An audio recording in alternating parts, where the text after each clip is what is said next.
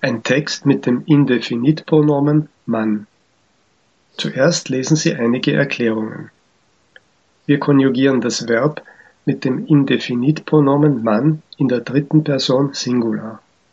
Dieses Pronomen steht immer im Nominativ. Es ist nur Subjekt eines Satzes, aber dieses Subjekt ist nicht genau bekannt. Es ist ein generalisiertes Indefinitsubjekt. Und jetzt kommt der Text mit dem Indefinitpronomen "man". Ein ausländischer Student erzählt: Gestern habe ich etwas über die Ferienorte in Österreich erfahren.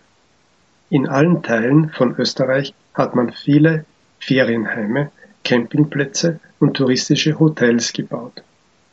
Man kann sich in diesen schönen Orten ausgezeichnet erholen. Im Sommer geht man spazieren und im Winter kann man Skifahren.